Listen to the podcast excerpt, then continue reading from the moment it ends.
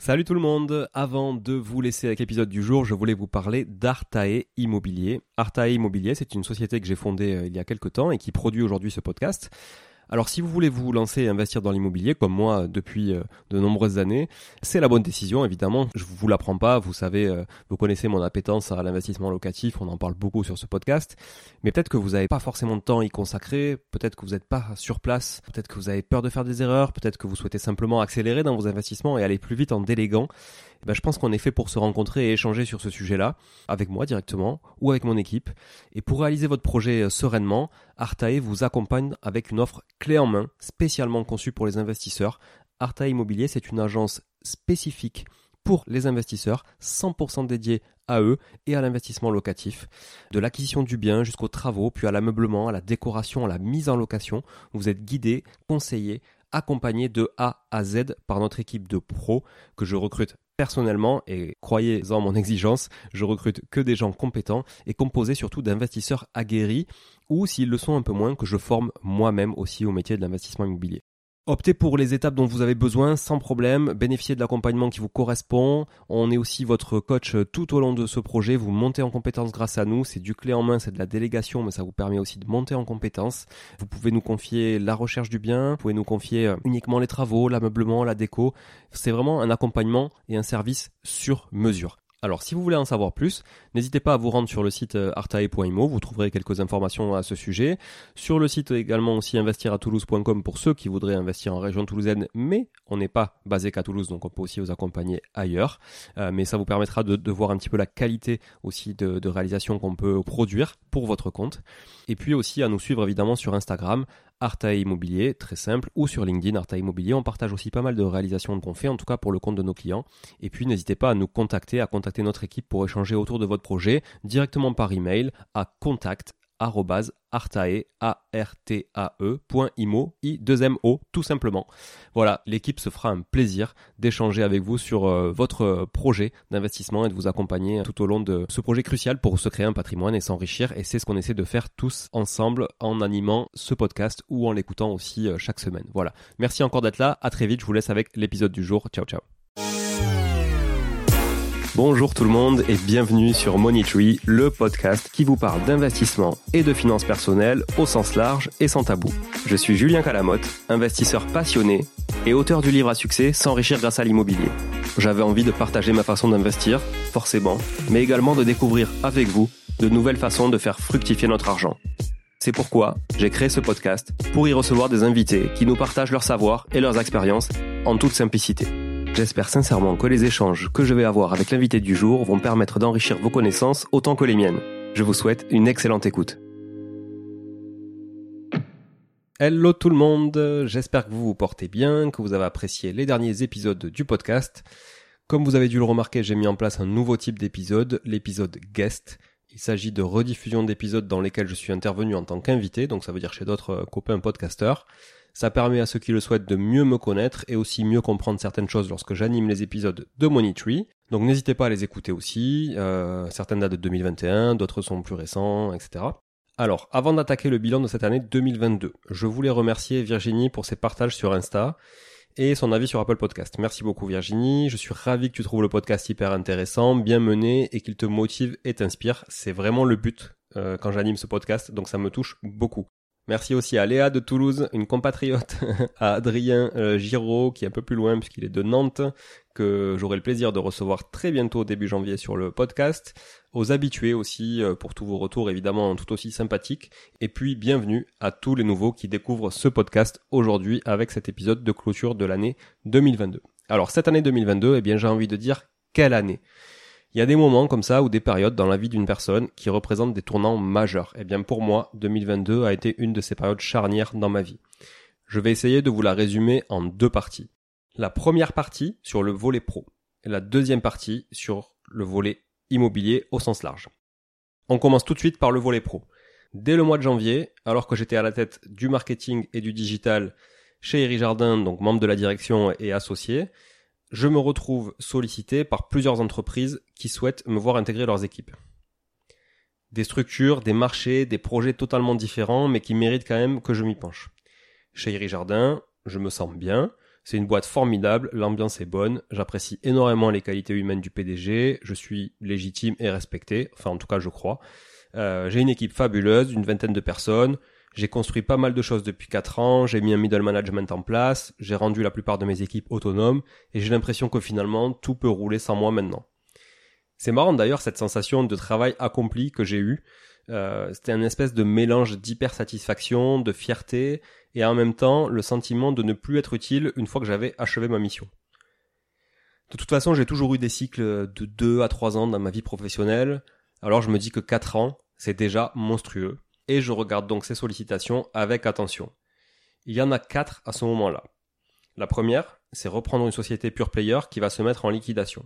Un pure player, pour ceux qui ne le savent pas, c'est un nom qu'on donne à une société dont le canal de commercialisation est uniquement sur le web.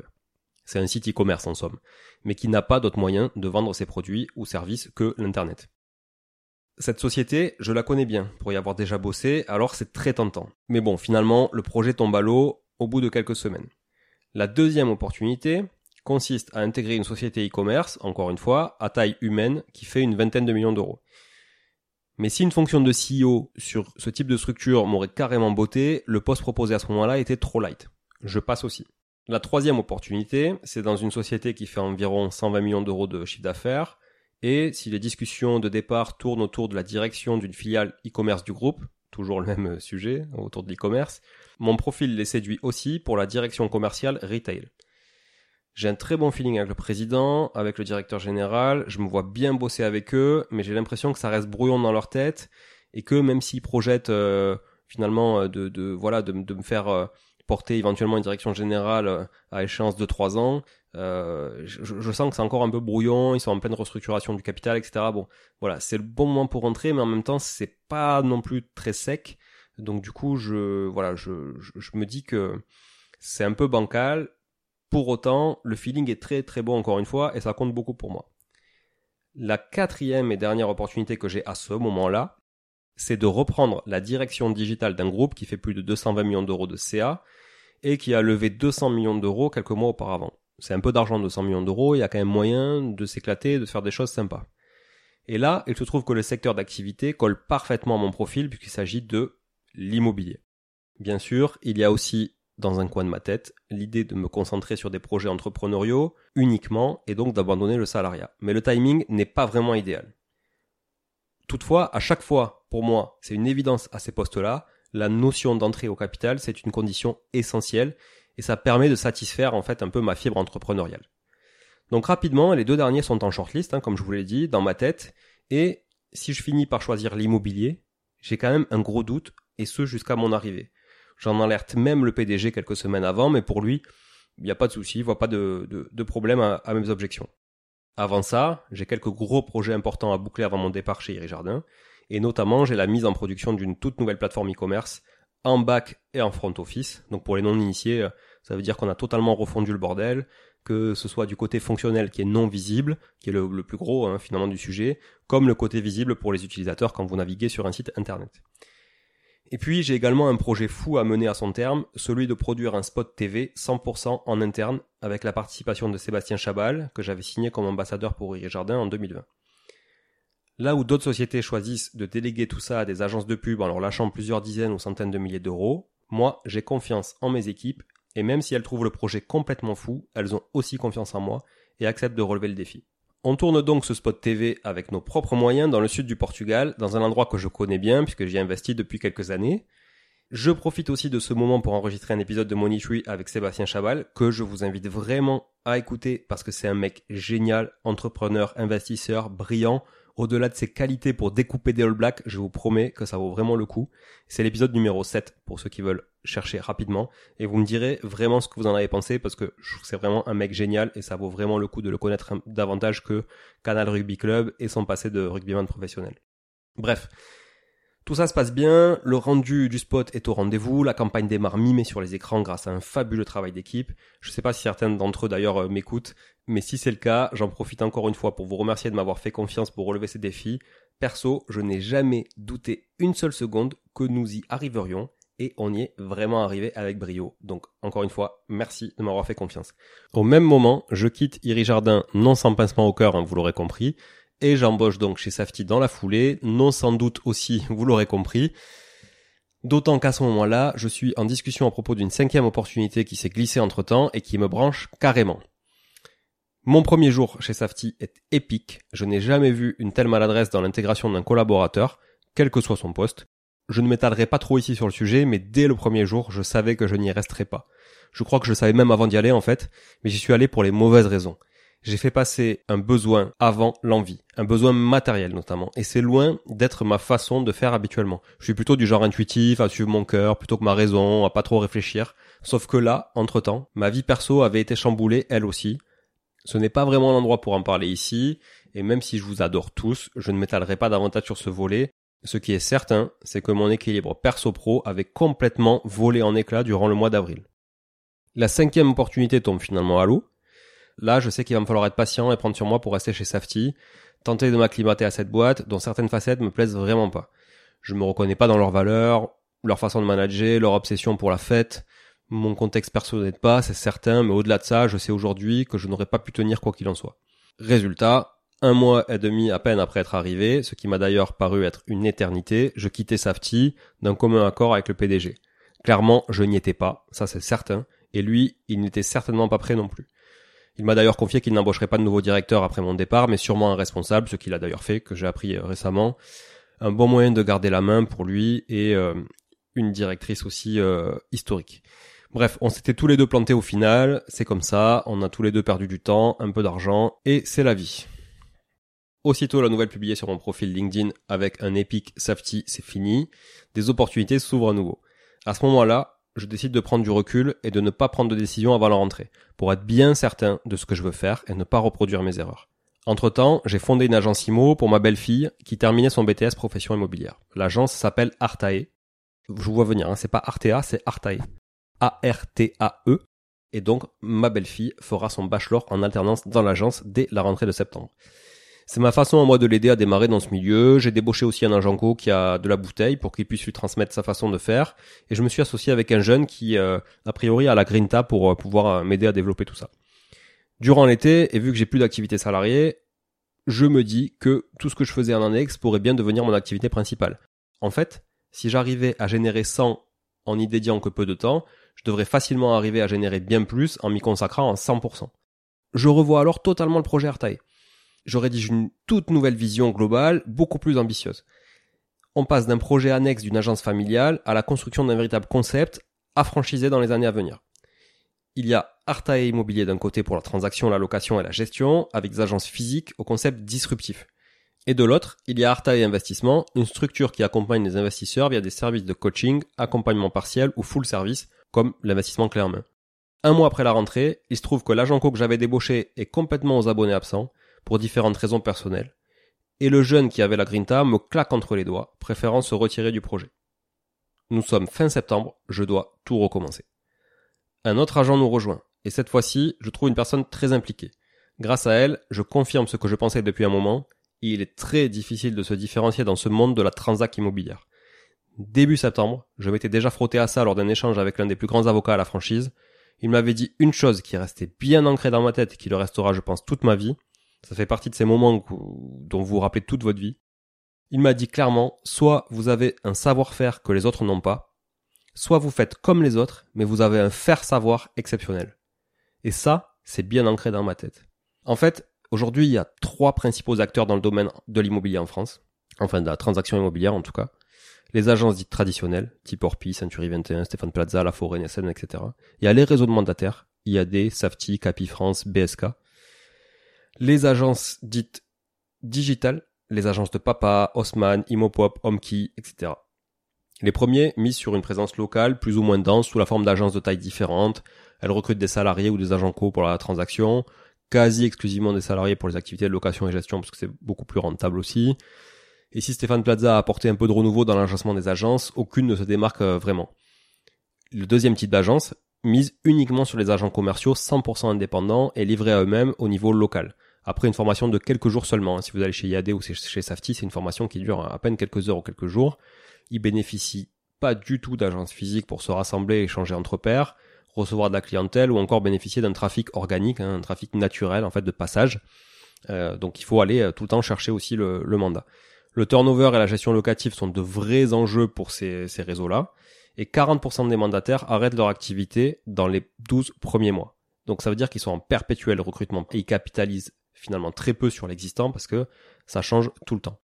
Et puis enfin, vous avez donc euh, le, troisième acteur, le troisième type d'acteurs qui sont les agences digitales. Elles, elles ont voulu révolutionner le secteur en utilisant qu'un seul canal qui est le digital. Certaines ont des collaborateurs en local, d'autres s'appuient uniquement sur les vendeurs eux-mêmes, en les faisant, en leur faisant faire les visites par exemple, etc. Et les chiffres montrent qu'elles échouent pour le moment. Le bilan des agences de papa en dit long sur sur le sujet. Hein, en 2021, je crois que c'est en 2021, euh, 300 et quelques mille euros de chiffre d'affaires pour 12 euh, ou 13 millions de pertes, c'est phénoménal. Voilà, on a euh, Haussmann qui se retire de, de, de Toulouse par exemple actuellement parce qu'ils n'arrivent pas à trouver de la rentabilité. Bref, assez compliqué ce modèle. Et puis on a d'ailleurs un, quatrième type hein, qu'on pourrait appeler un peu hybride, qui est le modèle Keller Williams, euh, qui est un peu en marge des trois catégories, puisque eux ils misent sur des market centers assez conséquents qui peuvent accueillir entre 75 et 150 mandataires indépendants sous la forme d'espaces de coworking. Voilà. Mais finalement, au final, pour le client, il n'y a pas vraiment de différenciation. Alors je me suis posé une question. Comment faire pour se frotter à ces poids lourds du secteur sans cramer des millions d'euros en marketing Et encore, euh, les agences de papa essaient de le faire et puis ils n'ont jamais réussi à récupérer du chiffre. Hein. Il faut de la substance derrière. Il faut pas que faire de la com. Il faut vraiment qu'il y, ait un, truc qui soit vraiment substantiel pour, pour le client final. Donc à ce moment-là, j'ai deux choix. Soit je me résous à monter une petite agence de quartier sur un secteur donné où je deviens hyper spécialiste de ce secteur. Soit je trouve des éléments vraiment différenciants pour le client final soit je revois une énième fois mon modèle. Bon, en fait, ça fait trois choix. Ceux qui ont lu mon livre savent que je ne suis pas un grand fan du mot petit, donc j'élimine donc la première solution. Impossible aussi, après moult et moult brainstorming, de trouver des éléments suffisamment disruptifs pour apporter un nouveau savoir-faire. Quant au faire savoir, il brûlerait beaucoup trop de cash sur ce marché. J'opte donc pour la troisième solution qui consiste à repartir de zéro encore une fois je ne sais pas si c'est mon côté créateur ou bâtisseur, mais ça m'a jamais posé de problème en fait de, redémarrer à, zéro, de tout jeter pour tout recommencer. Quand bien même j'y aurais passé des jours et des jours, ça ne m'a jamais posé de problème de tout recommencer à zéro. Donc là, je prends encore du recul, je me dis que ma vraie valeur, elle est dans le développement d'une activité autour du monde de l'investissement immobilier. J'investis dans l'immobilier depuis 2010, j'ai des activités de marchand de biens, j'organise des événements autour du sujet, je partage beaucoup de valeurs sur les réseaux sociaux, sur ce podcast. Je coach et j'accompagne les investisseurs depuis plusieurs années. Là, c'est clair dans ma tête, Artae Immobilier et Artae Investissement doivent fusionner pour bâtir une offre de services complète à destination des investisseurs et uniquement des investisseurs. Tout est lié et je sais même pas pourquoi l'évidence ne m'est pas apparue avant. Et c'est comme ça, des fois on, on réfléchit beaucoup trop loin alors que l'évidence elle est juste à sa porte. Et puis je le répète assez souvent lors de mes interventions, mieux vaut être grand chez les petits que petit chez les grands. Alors souvenez-vous, hein, j'aime pas non plus quand tout est ramené au mot petit. Alors il faut que je trouve un juste équilibre entre un projet suffisamment ambitieux et la taille de celui-ci. Le marché de l'investissement immobilier est bien plus petit que celui de la résidence principale, mais il est suffisamment grand pour ne pas le qualifier de petit à mes yeux. Donc ça représente, pour, pour ceux qui aiment les chiffres, euh, en 2021, près de 30% des transactions sur 1 200 000 transactions en France étaient des investissements. Donc certes, ça, ça va se tendre à court terme, mais ça reprendra du poil de la bête et nous, on sera prêt. En tout cas, c'est le but. Euh, on est déjà prêt en fait. C'est juste que j'en avais pas vraiment conscience. Bref, même en écoute accélérée, je pense que vous en avez assez entendu sur le sujet. Je terminerai juste en disant que dès le mois de janvier, et pour que ce nouveau modèle soit une réussite, Artae intégrera une nouvelle associée qui a déjà bien roulé sa bosse en matière d'investissement locatif. Avec elle et toute l'équipe, on proposera un éventail de services à tous les investisseurs de France et même d'ailleurs. Allez, je me suis assez attardé sur le volet pro, même si vous avez pu le constater, le volet IMO n'est jamais bien loin du volet pro. Donc on va passer directement au volet IMO, qui était une année plutôt tranquille pour moi finalement, parce que euh, côté opération de marchand de biens, euh, là encore, les, d'ailleurs le volet pro IMO hein, se, mélange, hein, parce que c'est à la fois une activité professionnelle et à la fois une activité immobilière. Euh, on a donc expulsé un locataire qui occupait un lot d'un immeuble que nous avions acheté et pour lequel il, payait plus de loyer pendant 5 ans. Une fois que le locataire est parti, on a enfin pu commercialiser ce dernier lot pour, clôturer une opération sur laquelle on avait déjà pris la marge depuis longtemps. Euh, donc on a confié la vente à, Arta Immobilier, évidemment.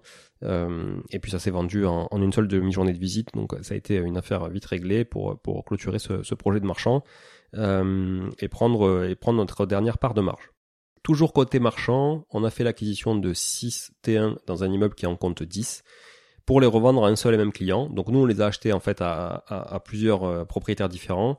Euh, c'était un peu de boulot de les convaincre, mais on n'a rien sans rien. Et puis on l'a vendu à une seule et même personne qui, du coup, porte 6 euh, studios aujourd'hui, 6 T1 sur les 10 de l'immeuble. Donc autant vous dire que c'est le roi du pétrole.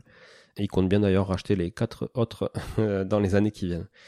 Je m'étais aussi bien engagé sur l'acquisition d'un magnifique appartement bourgeois dans le plus prisé des quartiers toulousains, et finalement je me suis rétracté in extremis, sentant que le marché allait se durcir. Donc ça c'était euh, cet été. Euh, en fait, il y avait un problème de structure sur l'immeuble, les cloisons avaient bien bougé, l'appartement qui se situait au deuxième étage laissait apparaître de belles crevasses, euh, et même si j'avais le rapport d'expertise entre les mains et que ça me souciait pas vraiment de problème à moi de mon côté, par exemple, si je l'avais acheté pour du locatif euh, ou pour faire un projet pour moi-même, ça me, ça me dérangeait pas trop. J'avais quand même bien peur que ça rebute d'éventuels acquéreurs demain. Euh, même si nous on allait faire ce qu'il fallait pour voilà pour pour le résoudre dans l'appartement, l'historique de la structure pouvait poser problème quand même vis-à-vis d'acquéreurs qui, qui allaient quand même se faire de plus en plus rares à ces tarifs-là, puisqu'on est autour de 6500 euros du mètre carré. Et puis ils sont aussi de plus en plus exigeants. Donc le marché se resserrant un peu, euh, je me suis dit bon, euh, on va pas te mettre une balle dans le pied avec un truc un peu plus euh, compliqué à, sortir et qui serait donc moins liquide que qu'un an auparavant. Des fois, vaut mieux accepter d'avoir perdu un peu de temps et quelques milliers d'euros de frais que de s'entêter pour des mauvaises raisons. Donc je, je saurais jamais en fait si j'ai bien fait ou pas, mais je reste persuadé que il vaut mieux rater des opportunités que regretter de les avoir toutes saisies, quoi. Ça c'est certain. J'ai aussi, toujours en tant que marchand, fait l'acquisition de deux immeubles qui sont entièrement à rénover et que je projette de revendre en bloc après quelques travaux ou en plateau à rénover après division. Ça va dépendre en fait de l'appétence du marché et des projets à venir et du type d'acquéreur qu'on a en face. Enfin, j'ai vendu un studio que j'avais en portefeuille sur une boîte de marchand aussi depuis longtemps et sur lequel j'attendais de pouvoir donner un congé pour vente. Bon, grosso modo, c'était pas vraiment une affaire. J'ai perdu 5000 euros sur cette opération à cause d'un locataire très, très, mais alors très con, un véritable fumier même. Je pense qu'il m'écoute certainement pas, mais s'il m'écoute, je peux te dire d'aller te faire foutre. Euh, bref, là aussi, je prends ma perte et je passe à autre chose.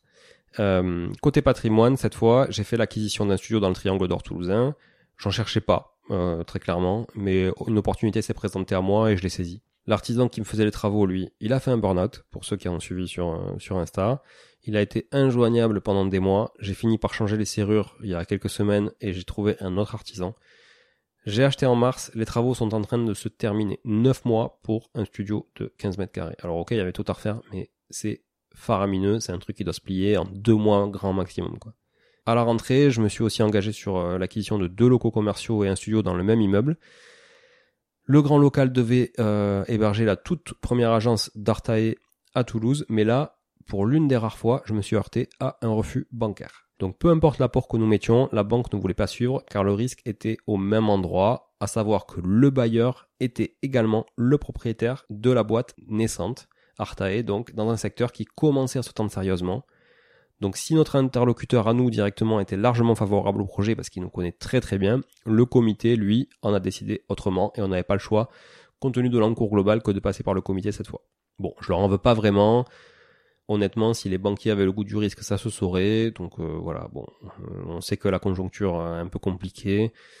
Voilà, et puis du coup, on a abandonné cette acquisition de locaux, on n'a même pas trop cherché à se faire financer ailleurs. Alors aussi, on a, demandé quand même à une, autre banque qui avait à peu près le même, euh, le même discours et qui a eu une inertie monstrueuse dans le projet qui nous a fait encore perdre plus de temps.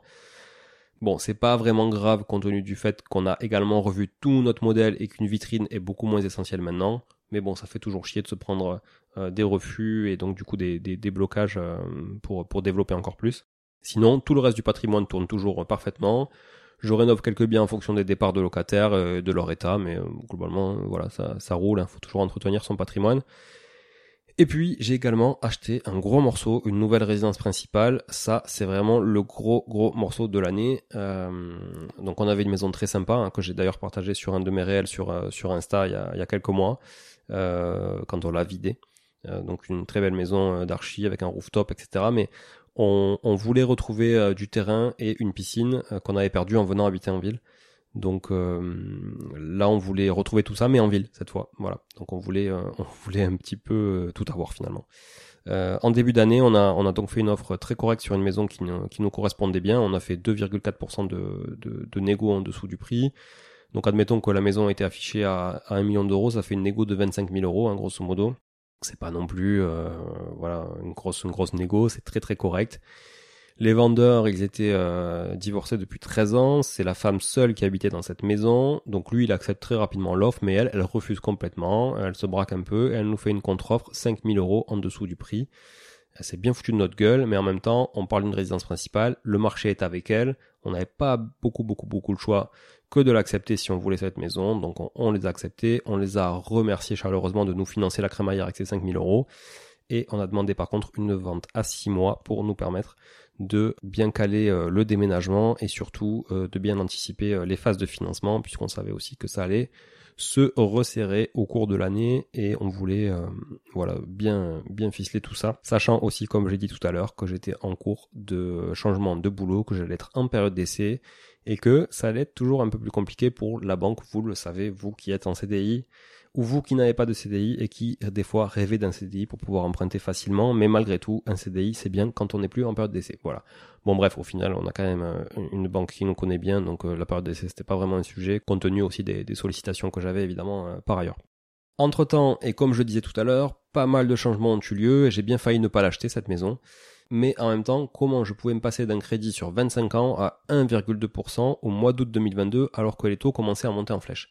Franchement, j'ai pas trouvé de réponse qui me faisait abandonner ce crédit, donc rien que pour ce levier, c'est une décision qui me semblait rationnelle.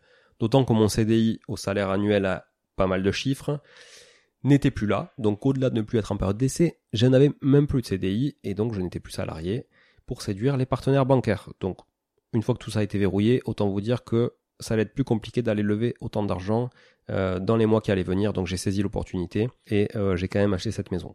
Donc fin août, j'ai signé l'acte. C'est une maison qui a jamais été entretenue, très clairement, et dans laquelle je prévois d'absolument tout refaire petit à petit. J'ai déjà partagé quelques trucs sur Instagram, je continuerai à le faire, c'est un très très beau projet qu'on va faire certainement en plusieurs étapes, mais je vous invite à le suivre sur Insta, j'essaierai de partager un max de choses. J'ai également acheté un garage à 300 mètres de là une semaine avant. Pourquoi? Parce que mon précédent garage était archi full. Je me sers de ces garages pour stocker toutes sortes de choses euh, servant aux investissements locatifs notamment. Donc j'ai un canapé de rechange, j'ai un déshumidificateur, du carrelage, euh, de différents types de carrelage pour avoir des, carreaux de rechange, de la vaisselle, euh, des couverts, un, mini frigo, des outils, de la peinture, tous les échantillons de peinture, des coussins, des ampoules. Enfin j'ai vraiment toutes toutes sortes de choses dans ce garage et du coup ça évite de, de l'avoir chez moi. Voilà, je pense que j'ai bien résumé une année qui a été assez particulière pour moi. Il y a eu des virages à 90, à 180, des routes pas mal sinueuses cette année, euh, tant du côté pro que perso. Heureusement, l'immobilier patrimonial, lui, est pas sensible à tout ça, il est resté bien ancré. Ceux qui me connaissent déjà aussi et qui ont écouté d'ailleurs l'épisode 5 avec Arnaud Dubois, vous savez que j'aime un certain type d'art et que j'aime également y investir dedans. Et au printemps, euh, donc rien à voir avec le pro immobilier, mais au printemps, grâce à Arnaud, j'ai eu l'occasion d'acheter une toile d'un artiste que je recherche depuis longtemps, mais dont les belles occasions sur le second marché se font très rares. On parle d'un montant à 6 chiffres sur une toile. Sauf que le timing n'était vraiment pas bon, vous l'avez compris, par rapport à cette année un peu particulière, et j'ai dû refuser cette opportunité alors que je l'attendais depuis un bon moment. Là encore, j'ai dû faire des choix, comme chaque jour dans une vie. La vie est faite de choix. On se lève le matin, on doit faire un choix. Comment on s'habille? On se couche le soir, on doit faire un choix. À quelle heure on se lève? La journée, on doit faire des dizaines, des centaines de choix. Bref, voilà, c'est la vie. Des choix, des concessions, des sacrifices. Euh, c'est comme ça qu'on avance. Pour terminer cet épisode, on a fait le bilan sur le côté pro, on a fait le bilan sur le côté IMO. Sur le côté pro, 2023 s'annonce quand même assez intense, avec une conjoncture pour nous dans le monde de l'immobilier assez euh, particulière. Et à la fois, nous, on a des projets naissants et des projets qui tournent déjà. Donc il va falloir qu'on jongle aussi entre les opportunités, faire des bons choix, prendre des bonnes décisions au bon moment. Donc pour vous faire un topo de nos activités, notre écosystème euh, autour de l'immobilier aujourd'hui, on a des activités de marchand de biens comme euh, comme je citais tout à l'heure qu'on va continuer à développer. On a également donc une agence Arta Immobilier qui a donc c'est la fusion d'Arta Immobilier et d'Arta Investissement qui va être euh, dédiée aux investisseurs, donc sur laquelle on propose évidemment euh, de la transaction, de la location, de la gestion et également des services d'accompagnement comme on le fait euh, déjà depuis euh, quelques années. accompagnement à savoir du, du coaching, hein, donc ça veut dire qu'on peut coacher n'importe qui évidemment en France qui voudrait se lancer ou même on coach aussi des, des investisseurs qui sont déjà aguerris et qui ont besoin de, de prendre des décisions, de se structurer aussi juridiquement, fiscalement, etc. Euh, on n'est pas juriste ou fiscaliste, hein, mais on, partage des expériences aussi et des modèles qui ont déjà fonctionné, soit chez des investisseurs qu'on a accompagnés, soit euh, chez nous-mêmes aussi. Hein. Voilà, on accompagne évidemment sur la partie acquisition, chasse de biens, gestion des travaux et puis accompagnement sur aussi sur l'ameublement, la déco jusqu'à la mise en location. Vraiment, on a une, un éventail full service avec des partenaires, que ce soit artisans, cuisinistes, euh, euh, décorateurs, etc. On a vraiment aussi euh, toute tout, une chaîne derrière intéressante pour les investisseurs, y compris comptables, notaires, pas mal de, de, professions, banquiers aussi. On a on a hum, réussi à faire financer quand même pas mal de, de nos clients qui pouvaient pas forcément se faire financer à côté par des partenaires bancaires avec qui on a l'habitude de travailler. Euh, parce qu'on travaille les dossiers bancaires avec eux, mais aussi parce que évidemment on a, on se porte un peu caution morale et donc c'est plus facile aussi pour euh, pour les banquiers de, suivre des gens qui sont recommandés par des investisseurs sérieux comme nous, euh, qui voilà, qui travaillons l'immobilier depuis plus d'une dizaine d'années. Donc ça c'est la deuxième activité. Euh, et puis on a aussi euh, le podcast. Euh, J'en ai pas parlé, mais on a le podcast qui est un vrai média qui véhicule de la valeur gratuitement à tous les auditeurs.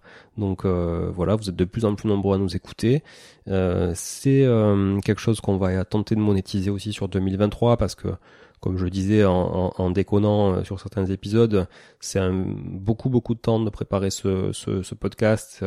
Et euh, c'est vrai que j'avais prévu en 2022 de faire 12 euh, capsules et 12 épisodes avec invités.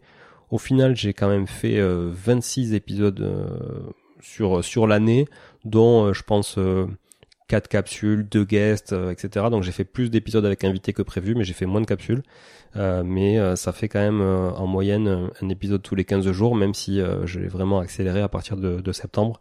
Donc là, comptez sur un épisode par semaine en 2023 minimum, avec certainement pas mal de, surprises aussi, de nouveaux formats qu'on va qu'on va tester. On va pas demander hein, de, nous faire un don, comme l'avait suggéré Jérémy Nabé d'ailleurs dans un épisode quand je l'ai reçu. On va pas vous demander de faire un don sur sur notre compte PayPal ou Stripe. Par contre, on veut bien que vous nous partagiez vraiment euh, votre kiff du podcast euh, sur vos propres réseaux sociaux, parlez-en autour de vous, faites à, comme disait, comme dirait Jérémy, faites abonner euh, votre famille et vos amis au podcast, prenez leur téléphone, faites-le, laissez un avis, franchement ça va nous aider. quand on regarde notre classement sur Apple Podcast, honnêtement on est un peu déçu parce que on, est persuadé et tous les retours que vous nous donnez nous le prouve qu'on délivre ici euh, beaucoup beaucoup de valeur avec euh, un axe aussi attention hein, qui est bien qui est quand même euh, bien bien affirmé hein. donc on aime ou on n'aime pas ça c'est sûr. Mais en tout cas si vous aimez l'axe qu'on prend et que je prends quand j'anime ces épisodes et puis les invités aussi que, que je reçois franchement jouez le jeu s'il vous plaît. Ça vous prend pas beaucoup de temps et vraiment ça ça me boostera. Vous pouvez pas imaginer quand je reçois un mot sympa quand je vois un commentaire sympa quand je vois un partage tout vous pouvez pas imaginer le bonheur que ça me procure donc vraiment continuer là, continuer là-dessus plein de choses à, venir. Et puis on a le, quatrième volet de l'écosystème. Hein. Donc euh, j'ai dit euh, le premier volet c'est la partie euh, marchand de biens, achat-revente. On fait beaucoup de divisions d'immeubles, nous en l'occurrence. C'est notre, c'est ce qu'on maîtrise le mieux et euh, dans des centres-villes. Donc ça c'est le premier volet. Après on a évidemment l'agence immobilière donc pour les investisseurs, hein, je vous le rappelle. Donc en tout cas pour vous qui nous écoutez, c'est vraiment euh, une valeur sûre aussi de se faire accompagner par Artae. Même si vous avez juste un bien à vendre, etc. Nous on saura comment vous le vendre, on saura comment tourner euh, tout ça. On a aussi un portefeuille d'acquéreurs fait d'investisseurs, donc c'est vraiment très intéressant. Et sachez qu'une résidence principale peut aussi se tourner comme un produit d'investissement, évidemment, puisque quelqu'un qui achète une résidence secondaire, euh, c'est un investissement. Hein, voilà. Donc nous, euh, en tout cas, on accompagne aussi des gens qui achètent des résidences secondaires. On peut vous accompagner aussi à acheter dans le sud du Portugal puisque c'est un truc qu'on maîtrise et on va très vite pouvoir aussi euh, vous accompagner pour acheter certainement au Canada. Ensuite, donc ça c'était le deuxième volet. Le troisième, j'ai dit, c'est le podcast. Et le quatrième, c'est l'organisation d'événements autour de l'immobilier. On a organisé en 2022 deux séminaires. Euh, j'en ai même pas parlé, vous voyez dans le dans le récap tellement on fait de, de choses. Euh, franchement, il y a plein de choses qui m'échappent. Euh, mais on, on, a organisé un premier séminaire en février en 2022, en décembre une deuxième édition. Les deux ont été un vrai succès. Les retours sont excellents. Je honnêtement, je pourrais vous le partager. voilà, c'est pas du fake. Les retours sont excellents. On délivre énormément de valeur, mais je pense que si vous appréciez le podcast, vous, saurez que sur les séminaires, on, est capable de délivrer encore plus de valeur en petit comité, ce qui est vraiment très très intéressant pour euh, pour les gens qui sont qui sont sur place. Euh, les intervenants sont de qualité. Il y a vraiment euh, des choses de haut niveau dans, dans les interventions et aussi dans les participants, puisqu'on a des participants qui sont des multi-investisseurs depuis très longtemps, qui ont des patrimoines à plusieurs millions d'euros, euh, et même des patrimoines nets à plusieurs millions d'euros. Et puis on a aussi des débutants et tous ces gens s'enrichissent les uns des autres. C'est vraiment des endroits où il faut être. Le prochain aura lieu en mars, j'ai pas la date exacte, mais il aura lieu en mars et ce sera un petit comité pareil, 45 personnes maximum au Mama Shelter encore une fois à Toulouse. Et puis on en organisera trois autres dans l'année. Le but c'est qu'on en organise un par trimestre. Aussi, on a pour projet d'organiser sur Toulouse, pour euh, désolé pour euh, les autres, mais en tout cas, euh, c'est aussi l'occasion de venir visiter Toulouse, un apéro IMO mensuel avec Artae. Donc on verra où on, fait ça, mais en tout cas, dès, dès le mois de janvier, on va attaquer ça pour faire donc 12 apéros mensuels sur 2023, plus 4 séminaires, dont un qui sera un peu plus différent et qui sera pas sur le même format que celui au Mama Shelter. On vous en dira plus et il aura certainement lieu en juin. Donc prévoyez tous d'être là. Euh, c'est avec plaisir qu'on vous accueillera et euh, peut-être que vous aurez vous aussi la chance de gagner un beau stylo Mont Blanc pour signer vos futurs actes et vous insisterez auprès de votre notaire pour ne pas signer un acte électronique parce que vous voulez paraffer et signer des dizaines et des dizaines de pages et d'annexes de diagnostic avec votre beau stylo Mont Blanc que vous aurez gagné au séminaire comme a pu le gagner Julien cette année euh, sur le petit jeu concours qu'on avait organisé lors du séminaire en début de mois de décembre. Voilà. Euh, sur ce, je vous remercie encore chaleureusement d'être là. Je vous souhaite un excellent réveillon pour ceux qui écoutent l'épisode In Extremis le 31 décembre 2022. C'est le jour où je le diffuse. Je vous dis à l'année prochaine pour de nouvelles aventures avec Monitree, bien sûr. Merci beaucoup. À très vite. Je vous embrasse tous. Ciao, ciao. Bon, si vous êtes là, c'est que vous avez écouté jusqu'au bout et a priori, l'épisode vous a plu. Si c'est bien le cas, n'hésitez pas à le partager autour de vous. Notez ce podcast sur Apple Podcast et Spotify en laissant un commentaire 5 étoiles. Je ne vous le répéterai jamais assez, mais c'est grâce à vous que ce podcast vit aujourd'hui et peut continuer de vivre en vous proposant un contenu toujours plus qualitatif. Merci encore. Je vous retrouve très vite sur un nouvel épisode de Money Tree. En attendant, je vous souhaite la meilleure des réussites dans vos projets et un bon enrichissement. À très bientôt.